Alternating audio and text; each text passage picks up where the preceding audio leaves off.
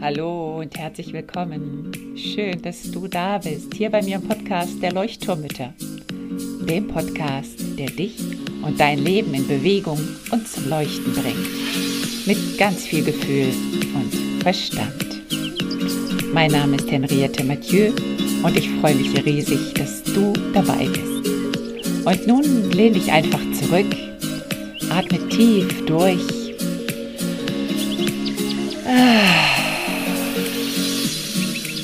Und entspann dich.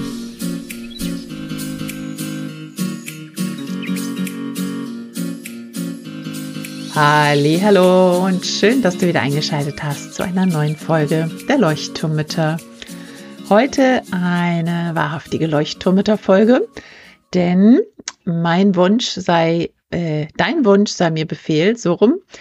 Äh, ich habe die Umfrage ein bisschen ausgewertet und es kam der Wunsch nach mehr Hörerinnenfragen, Leuchtturmmütter-Fragen unter anderem.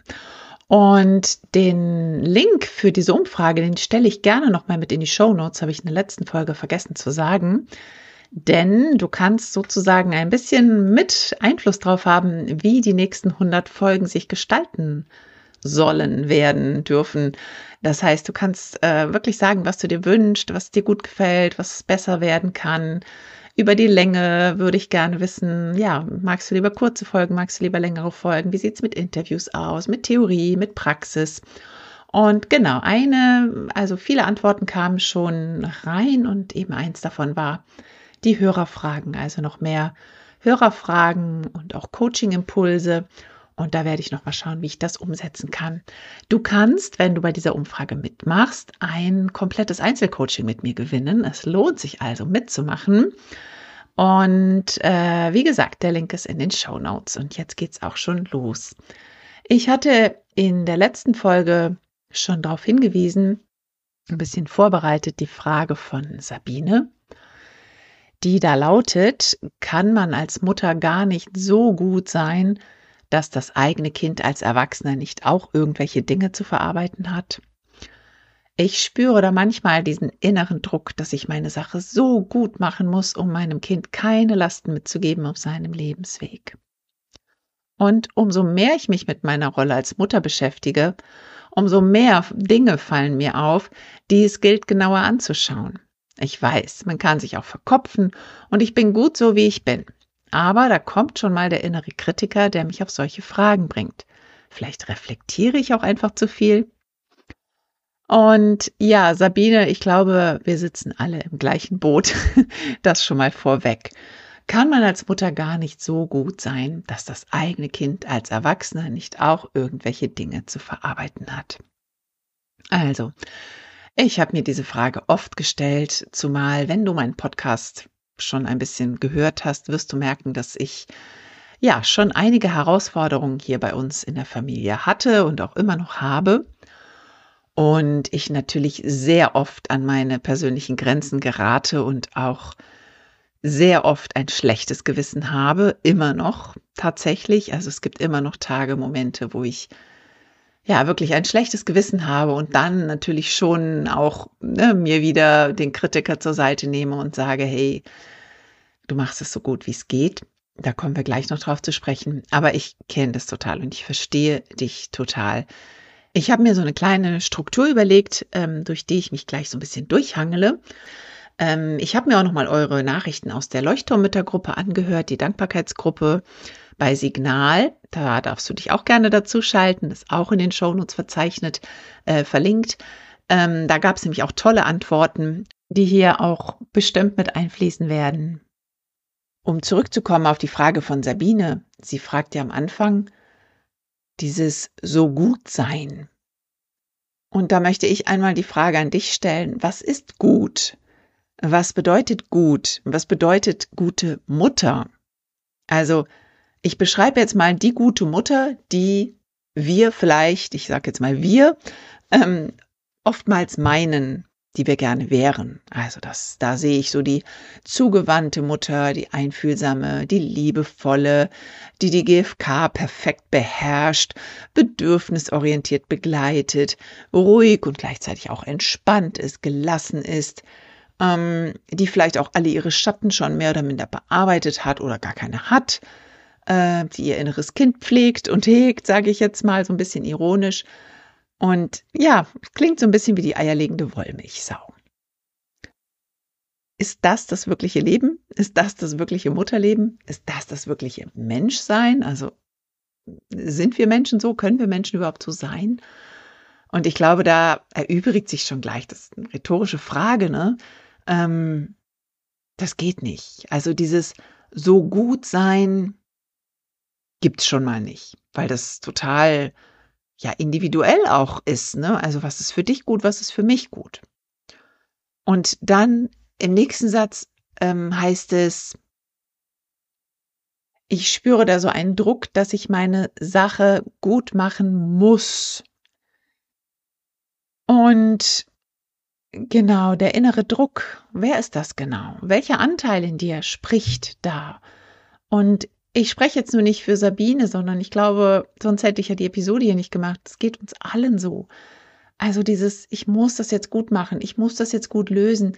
Da ist ein Konflikt zwischen den Geschwistern und den muss ich jetzt lösen können dass wir da einen wahnsinnigen inneren Druck von uns, aus uns heraus haben. Jetzt habe ich hier doch so einen GFK-Kurs gemacht, jetzt muss ich doch wissen, wie das geht. Mist, schon wieder nicht geschafft. Also dieses Müssen, damit geben wir ja so ein bisschen die Verantwortung ab. Ähm, wer sagt das denn? Dieses Müssen. Von wem kommt das? Welcher Anteil in dir spricht da? Ist das ein Glaubenssatz deiner Eltern vielleicht? Ist es vielleicht ein Erziehungsratgeber, der dir aus der sozusagen aus dir heraus spricht? Ist es vielleicht auch Social Media? Ähm, machst du dir diesen Druck? Also du dir selber oder kommt der von außen? In Social Media heißt es immer, ähm, oder jetzt nicht nur Social Media, aber ich lese es einfach immer wieder und es macht ja auch Sinn, aber es wird halt auch so ein bisschen zu einem zu einem Druck schon wieder. Also dieses bearbeite deine Themen, damit du sie nicht weitergibst und mach es deinen Kindern zuliebe. Und wir sprechen von transgenerationaler Vererbung und so weiter. Und ich selber, ich sage das ja auch. Also ich sage ja auch meinen Klientinnen, hey, lass uns das mal anschauen, auch deiner Kinder zuliebe. Ne? Und ja, stattdessen wäre es vielleicht gut, dass wir einfach sagen, ich werde versuchen, es so gut zu machen, wie es mir im Moment möglich ist. Und da sind wir auch bei der GfK. Äh, Rosenberg hat auch so schön gesagt, wir, wir tun zu jedem Moment das für uns Mögliche, in diesem Moment Mögliche. Und das sind manchmal ganz kuriose Sachen, die wir eigentlich gar nicht machen wollen. Sabine schreibt auch, umso mehr ich mich mit meiner Rolle als Mutter beschäftige, umso mehr Dinge fallen mir auf, die es gilt genauer anzuschauen. Innerer Kritiker, zu verkopft, ja, und das ist auch nicht gut. Ne? Also vielleicht, ja, vielleicht bist du ein bisschen zu verkopft oder vielleicht lässt du deinen inneren Kritiker zu viel ans Kommando, wenn du dieses Gefühl hast, es beschäftigt mich rund um die Uhr und ich denke die ganze Zeit drüber nach, mache ich das jetzt richtig oder mache ich es nicht richtig. So, wir haben jetzt einmal über das so gut sein gesprochen, dass es das nicht gibt, dieses so gut sein. Wir können so gut sein, wie wir halt nun mal sind und das ist sehr individuell. Und auch dieses Müssen. Wir müssen gar nichts. Und wenn wir etwas müssen, dann dürfen wir uns fragen, woher dieses Müssen kommt, ne, woher dieser Druck kommt. Wie kommen wir da jetzt raus? Da habe ich mir jetzt ein paar Gedanken zu gemacht. Der erste Teil der Gedanken ist, habe ich mal so übertitelt mit bei mir anfangen. Also bei mir persönlich anfangen. Da geht es gar nicht um Erziehung eigentlich. Da geht es einfach nur mal um mich. Also der erste Schritt, den ich sowieso immer predige, ist dieses Beobachten ganz interessiert an sich selber sein. Irgendjemand hat auch mal gesagt, so dieses über sich, sich über die eigene Schulter schauen. Wer bin ich denn eigentlich? Was lebe ich? Wie lebe ich? Was stört mich in meinem Leben? Wie möchte ich leben? Wie bin ich? Und welche Werte habe ich? Äh, welche Werte möchte ich leben? Welche möchte ich weitergeben? Also da geht es erstmal so drum, so sich zu beobachten, einfach sich selber erstmal so den eigenen Standpunkt zu finden, die eigene Position. Und dann im zweiten Schritt zu gucken, okay, hm, was möchte ich denn davon jetzt vielleicht ändern oder anders machen? Wie hätte ich es denn gerne? Ne? Also hier sind wir bei dem Ich, ganz viel beim, beim Ich. Es ist dein Leben, ne? Es ist dein Leben, das du dir gestaltest. Und der dritte Schritt, und den finde ich ganz spannend und ganz wichtig, ich finde, diese gesunde Balance, habe ich es jetzt mal übertitelt, eine gesunde Balance finden zwischen der Bearbeitung unserer Schatten, also unsere Schätze, wie ich sie auch gerne nenne, also Traumata, Glaubenssätze, unsere Ängste vielleicht, unsere Ticks und Marotten, was wir so an, an uns haben, mit uns haben. Und dem akzeptieren, wie wir sind. Also auf der einen Seite, dass wir unsere Schätze anschauen dürfen und da auch graben dürfen. Und andererseits aber eben auch akzeptieren, dass wir so sind, wie wir sind. Ich finde, man kann da auch so ein bisschen vielleicht nach Prioritäten schauen. Also welche Schätze sind wirklich wichtig anzuschauen, die wirklich eine Auswirkung vielleicht auch auf unsere Kinder haben können. Da zum Beispiel, wenn ich einen großen Hygienetick habe oder eine wirklich starke Neurose entwickelt habe, dann finde ich es notwendig, dass wir da auch hinschauen dürfen und das auch auflösen können mit professioneller Hilfe. Oder auch wenn ich merke, dass in meinem Familiensystem was ganz arg schräg läuft, was ganz arg schief ist und aus der, aus dem Gleichgewicht läuft, dann liegt es in meiner Verantwortung daran, etwas zu verändern. Wenn ich irgendwie dicke, fette Glaubenssätze, Klopper habe, die wirklich mir das Leben schwer machen, dann finde ich es auch richtig, die zu bearbeiten, auch mir zuliebe. Es geht ja auch nicht nur um unsere Kinder, sondern es geht ja auch darum, dass ich mir das Leben schöner und leichter machen kann. Oder auch wenn ich herausfinde, dass meine Wut von früher, also aus meiner eigenen Kindheit, sich auf mein Kind überträgt, dann werde ich sie mir anschauen wollen. So als Grundtenor würde ich sagen, ich möchte Verantwortung übernehmen für mein Leben. Und wenn ich nämlich Verantwortung für mein Leben übernehme, dann übernehme ich automatisch auch Verantwortung für das Leben, was danach folgt, sprich das Leben meiner Kinder. Und dazu gehört nun mal die Beobachtung, die Reflexion, auch so ein bisschen Ursachenforschung, Aufarbeiten von einigen Dingen, die mich vielleicht negativ beeinflusst haben können in meinem Leben und die mich heute einschränken. Und dies eben ganz fernab von meinen Kindern. Also ich finde, das sollte jeder tun, weil es wichtig ist für die physische und für die emotionale Gesundheit. Das heißt, wenn ich merke, da sind bei mir irgendwelche Blockaden, da ist was, was nicht so ganz rund läuft in meinem Leben oder ich bin eben beruflich nie erfolgreich oder ich gerate immer an den gleichen Partner-Typ sozusagen, der mir das Leben schwer macht, dann darf ich bei mir schauen. Das hat dann gar nichts unbedingt mit meinen Kindern zu tun, sondern in erster Linie mit mir. Und das Ganze geht aber nur in kleinen Schrittchen. Und das ist mir so wichtig zu sagen, weil ich so oft bemerke, auch so in Kursen oder so, das, ja, das ist verständlich. Wir wollen halt gerne riesen sieben Meilenstiefel Schritte machen und gleich sofort alles gelöst haben, unser inneres Kind verstehen und alle Glaubenssätze aufgelöst haben. Und dabei sind es die klitzekleinen Schrittchen, mit denen wir weiterkommen. Der zweite Teil ist so ein bisschen, was kann mir helfen? Also welche Orientierung kann ich finden? Wie und wo vor allen Dingen? Und das finde ich ist echt tricky, weil wir haben eine sehr schwierige Ausgangslage. Im Gegensatz zu unseren Eltern haben wir heute mit dem World Wide Web und zigtausend Ratgebern und Blogartikeln und Social Media zigtausend Meinungen und alle wissen es besser. Und damals gab es irgendwie so eine Handreichung, ein Standardwerk, das haben alle Eltern gelesen und das war's dann irgendwie. Da gab es auch keine großen Diskussionskanäle, da gab es keine Facebook-Gruppen, wo sich darüber ausgetauscht wurde, keine ja, WhatsApp-Gruppen oder ja auch keine Müttergruppen und so, wie wir das jetzt heute tun. Und ich glaube, das macht es eben unglaublich schwierig. Wir wissen, dass wir einen anderen Standpunkt, eine andere Meinung, eine andere Position einnehmen wollen als unsere Eltern damals. Das heißt, wir wollen uns abwenden von dem Modell unserer Eltern. Aber wie und wohin soll es denn bei uns gehen? Also welche Ausrichtung wollen wir haben? Also wir wollen nicht autoritär erziehen, aber so dieses radikale Bedürfnisorientiert ist es irgendwie auch nicht vielleicht. Unerzogen, ja, sehr schräg, nee, das geht mir zu weit. Dann gibt es so viele Diskussionen, sei es Medienzeit, freie Mediennutzung, freie Süßigkeitsnutzung. Also es gibt so viele Punkte, wo wir so verloren sind und wo wir uns permanent fragen, ja, wie wollen wir es denn und an was orientiere ich mich? Und was machen wir dann? Wir vergleichen uns. Wir vergleichen uns an anderen und ja, stattdessen sollten wir uns, glaube ich, fragen, was ist okay und was nicht äh, was die anderen tun, ist okay. Und okay ist aber auch, was ich tue. Das heißt, die Frage ist, sind die anderen Eltern besser? Nein. Bin ich genügend bedürfnisorientiert? Äh, also erziehe ich bedürfnisorientiert genug? Muss ich mich noch mehr fortbilden? Die Frage kannst nur du dir selber beantworten, aber ohne in den Vergleich zu gehen. Social Media sehe ich so ein bisschen als Nervengift und als Seelenbalsam zugleich. Es gibt tolle, tolle, tolle Kanäle und tolle Influencerinnen, äh, Influencerinnen, ähm, die da wirklich, ja, die auch tolle Impulse bieten und und andererseits merke ich aber eben auch, dass so viel, ja, Nervengift, sag ich jetzt mal, auch verbreitet wird. Und da dürfen wir uns wirklich, ähm, ja, ganz emanzipiert, sage ich jetzt mal, ähm, ja, entwickeln und sagen, hey, was ist es denn, was für mich passt?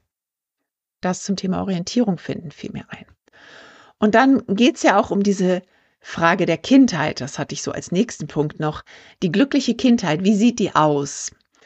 Wir haben so das Gefühl, glaube ich, habe ich ja vorhin schon gesagt, ne, wir wollen die liebevolle, gelassene, tolle Mutter sein ähm, und wollen unseren Kindern eine Traumkindheit bieten.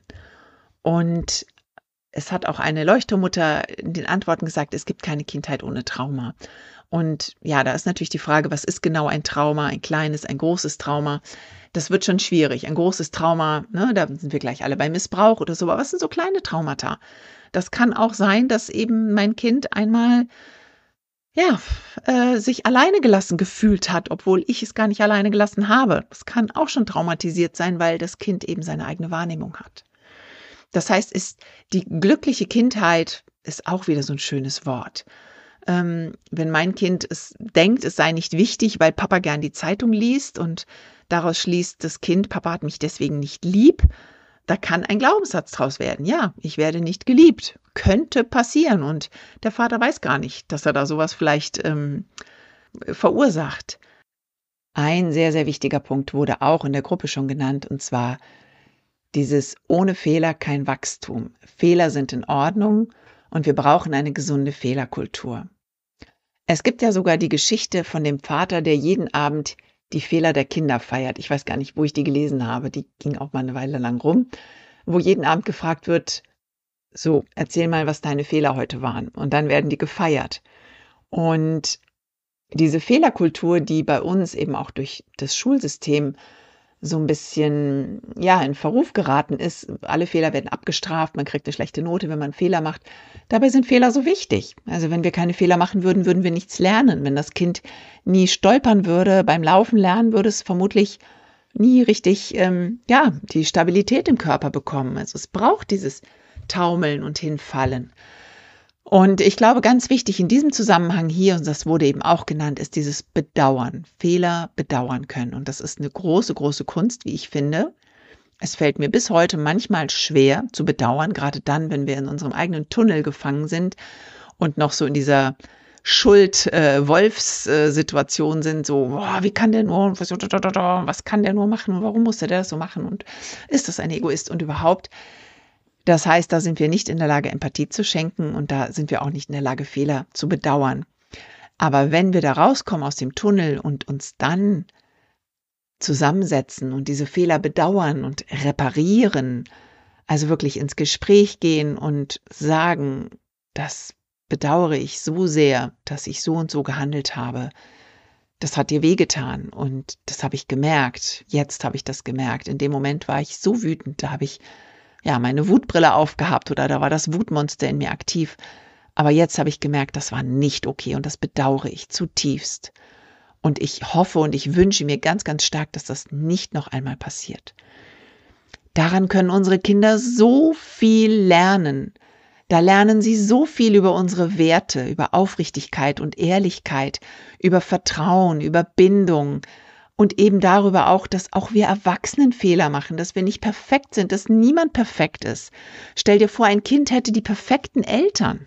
Ich kann es mir gar nicht vorstellen, das wäre doch schrecklich. Das Kind würde ja gar nicht relativieren können oder gar nicht sehen können, wenn es selber Fehler macht, dass die Eltern auch Fehler machen dürfen. Also mir geht es hier zu Hause ganz oft so, dass mein Sohn immer total glücklich ist, wenn ich mal Bockmist mache, hier irgendwas, ja, irgendwas Blödes mache oder der Pfannkuchen anbrennt oder ich, ja, keine Ahnung, irgendwas vergesse, was wichtig war oder so, wo er sagt, ach Mama, jetzt hast du auch was vergessen, ne? Und dann freut er sich eigentlich. Und es ist dann irgendwie keine Schadenfreude, sondern glaube ich einfach so ein Erkennen, ja, Mensch, Mama ist eigentlich auch nur ein Mensch. Und Mama, ja, hat auch ihre Fehler und ihre Macken irgendwie. Das heißt, wir dürfen unsere Ansprüche an Erziehung ganz schön äh, runterschrauben, sag ich jetzt mal. Nicht aufgeben, aber runterschrauben. Ähm, wir sind Menschen und in uns sind Muster aktiv und wir dürfen uns dafür feiern, für das, ja, wo wir hingehen und wie wir hingehen.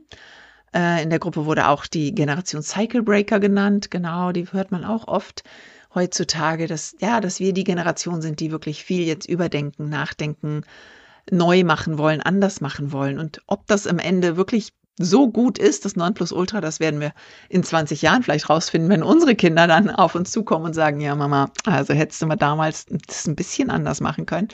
Das werden wir dann sehen. Ähm, aber im Moment tun wir das für uns Beste und ja, das ist okay so.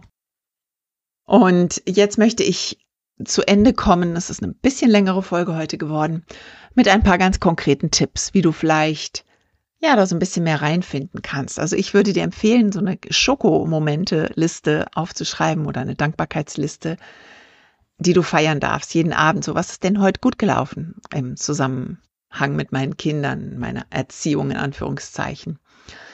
Und dann einfach diese kleinen Schrittchen wertschätzen, wenn du in einem Konflikt ruhig geworden bist. Da wiederhole ich mich ja auch, das sage ich auch immer wieder, ne? aber wirklich so diese kleinen Schrittchen. Und dann, was ich eben gerade gesagt habe, zu lernen, Fehler aufrichtig bedauern, zu bedauern. Und dann wird aus einem möglichen Trauma, wenn du das nicht bedauern wirst, wird eher das Gegenteil. Da wird ein Schatz draus, ein großer Schatz draus, der dich mit deinem Kind in Verbindung bringt. Und was ich gerade eben erklärt habe, brauche ich nicht nochmal wiederholen. Das heißt, das Kind lernt ganz, ganz viel davon. Und dann würde ich sagen, so als als Motto einfach Verbindung, Verbindung, Verbindung, Vertrauen, Vertrauen, Vertrauen, Akzeptanz, Akzeptanz, Akzeptanz. Also immer mal wieder die Brille abzusetzen, sich von außen zu beobachten und wieder in Verbindung zu gehen mit deinem Kind. Zu schauen, okay, wo hakt's gerade? Was kann ich gerade ändern? Äh, was steckt da gerade bei mir fest? Wo bin ich gerade blockiert? Wo habe ich vielleicht gerade eine Brille auf und kann es nicht sehen? Und immer wieder so als höchstes Ziel ist für mich wirklich immer die Verbindung, weil ich merke, das A und das O ist die Verbindung zu meinem Kind. Und wenn ich einen Tag ohne Verbindung geblieben bin, weil wir irgendwie so aneinander geraten sind, dann ist das so ein mieses Gefühl und ich glaube, das ist eher das, was dann nachwirkt und deswegen immer wieder versuchen, okay, wie kann ich jetzt wieder in Verbindung kommen?